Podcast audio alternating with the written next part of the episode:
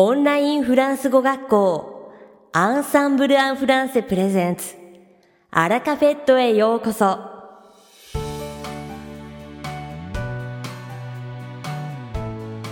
オンラインフランス語学校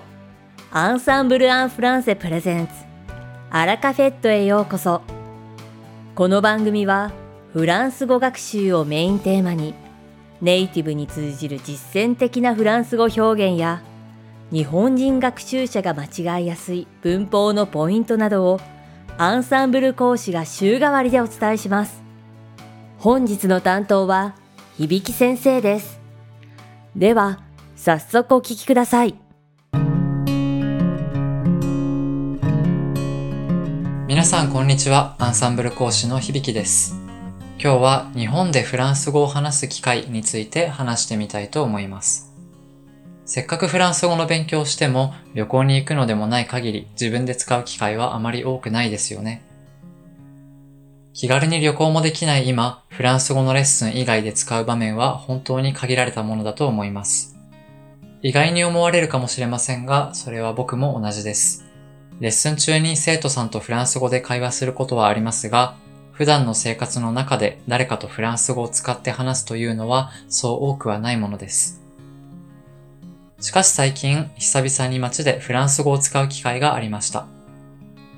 友達と都内を歩いていたら、たまたまクレプリを見かけたのです。蕎麦粉を使ったガレットで有名なブルターニュ発祥のカフェレストランで、ちょうど席が空いているようだったので、そこで一休みすることにしました。最初に目に入ったウェイター、セルヴェーがいかにもフランス人といった風貌だったので、フランス語で Vous avez des places? お席はありますか？と聞いてみました。すると、僕がフランス語で話したことに特に驚く様子もなく、Oui, à l'intérieur, à l'extérieur, comme vous voulez. 店内でも外でもお好きなようにと自然に案内されました。テラスに座ると注文を取りに来たセルヴーはまた別の人で一見日本人のようでした。なので注文も日本語でしたのですが、ダームブランシュというメニュー名のクレープを注文するとき、ブランシュのところをビボインで発音してしまったようで、それを耳ざとく聞き取ったのか、そこから彼はフランス語で、une dame blanche, un café glacé という風に続けました。少し待って飲み物とクレープを運んでくれたのも彼でした。Le café glacé, c'est pour? アイスコーヒーはどちらですか？とフランス語で聞かれたので、pour moi 僕のですと答えたところ、まだ数単語しか発していないにもかかわらず、vous parlez bien français と言われ、思わず僕も vous aussi と答えてしまいました。しかしその後、vous êtes français, japonais? あなたはフランス人ですか日本人ですか？と聞かれたので、je suis japonais と答えたのですが、その時もしかしてと思い、えぶあなたはと聞いてみました。すると彼は、Je suis français, je suis né à Paris と答えたのです。最初はフランス語がすごく上手な日本人かなと思ったのですが、蓋を開けてみればパリ生まれのフランス人でした。風貌からはわからなかったのですが、ちょっとしたやりとりだけでお互いの出自を想像したりできるのが外国語を通したコミュニケーションの面白いところですよね。フランスにはなかなか行けなくても、フランス人が働いているレストランなどは意外と多くあります。皆さんも行く機会があれば、思い切ってフランス語で話してみてはいかがでしょうか。さて、本日のアラカフェットは2部構成でお届けします。第1部は僕響がお届けするフランス語レッスンです。会話ですぐに使える短く簡単で覚えやすいフランス語の表現をご紹介します。そして第2部は6月にデビューされたアリス先生をご紹介します。それでは早速今日のレッスンを始めましょう。まず次の文章を聞いてみてください。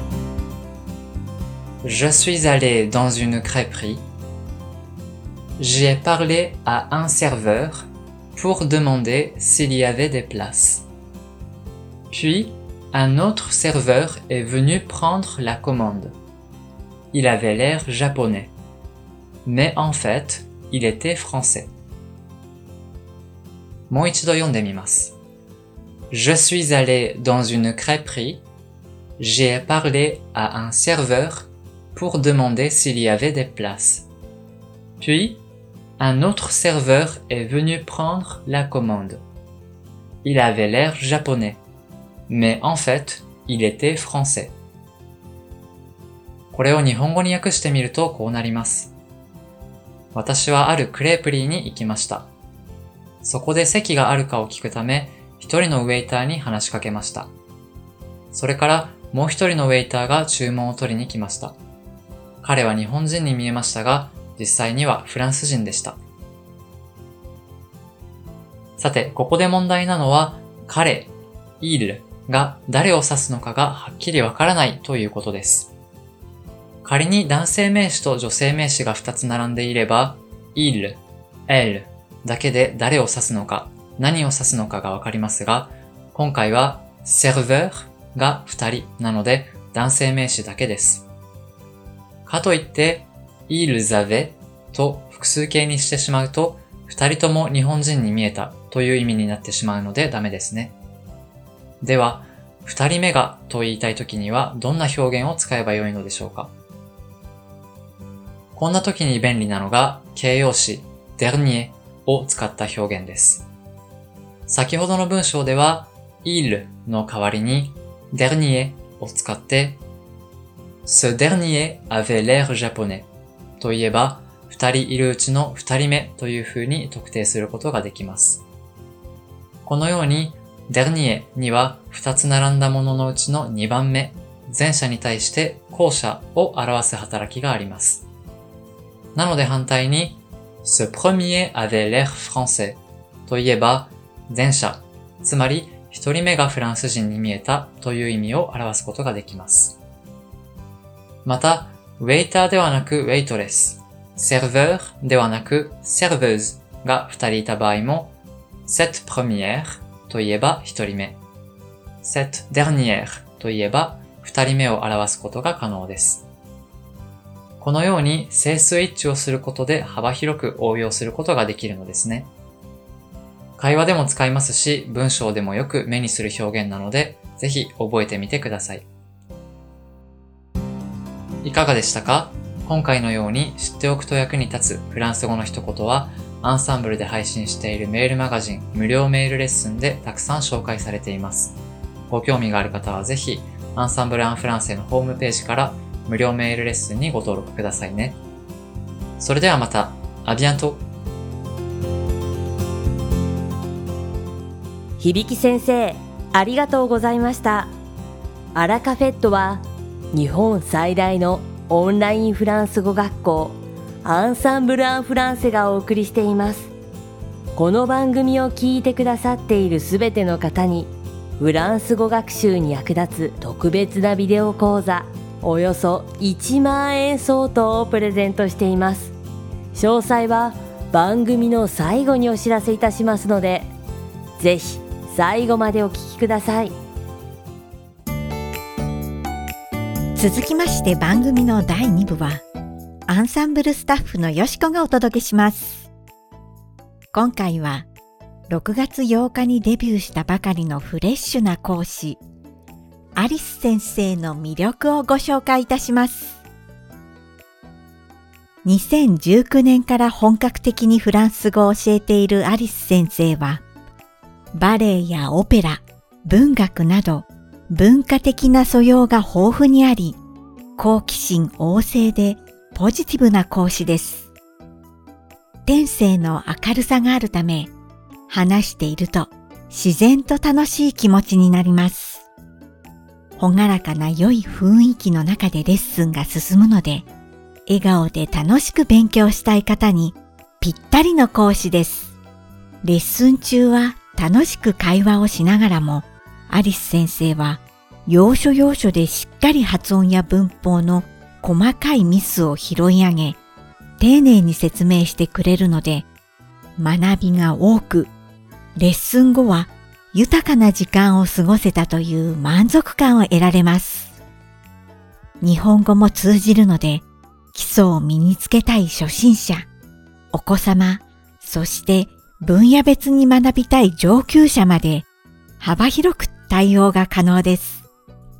アリス先生は日本時間の朝8時から夜9時頃までレッスンを行い、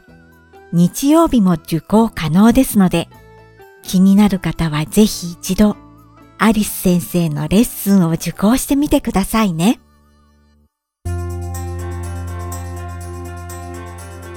さて、本日のアラカフェットはいかがでしたでしょうか？この番組は毎週金曜日をめどにお届けしています。確実にお届けするための方法として iTunes やポッドキャストのアプリの購読ボタンを押せば自動的に配信されますのでぜひ購読するのボタンを押してくださいまた番組では皆様からのご感想やフランス語学習に関するご質問をお待ちしておりますアンサンブル・アン・フランスで検索していただきお問い合わせからお送りください。番組内でご紹介させていただきます。そしてこの放送を聞いてくださったあなたに素敵なプレゼントがあります。アンサンブル・アン・フランセお問い合わせ宛てにお名前アラカフェットを聞きましたと明記して送ってください。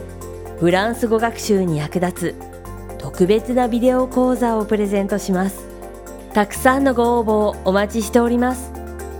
それでは次回の配信でお会いしましょう素敵な週末をお過ごしください。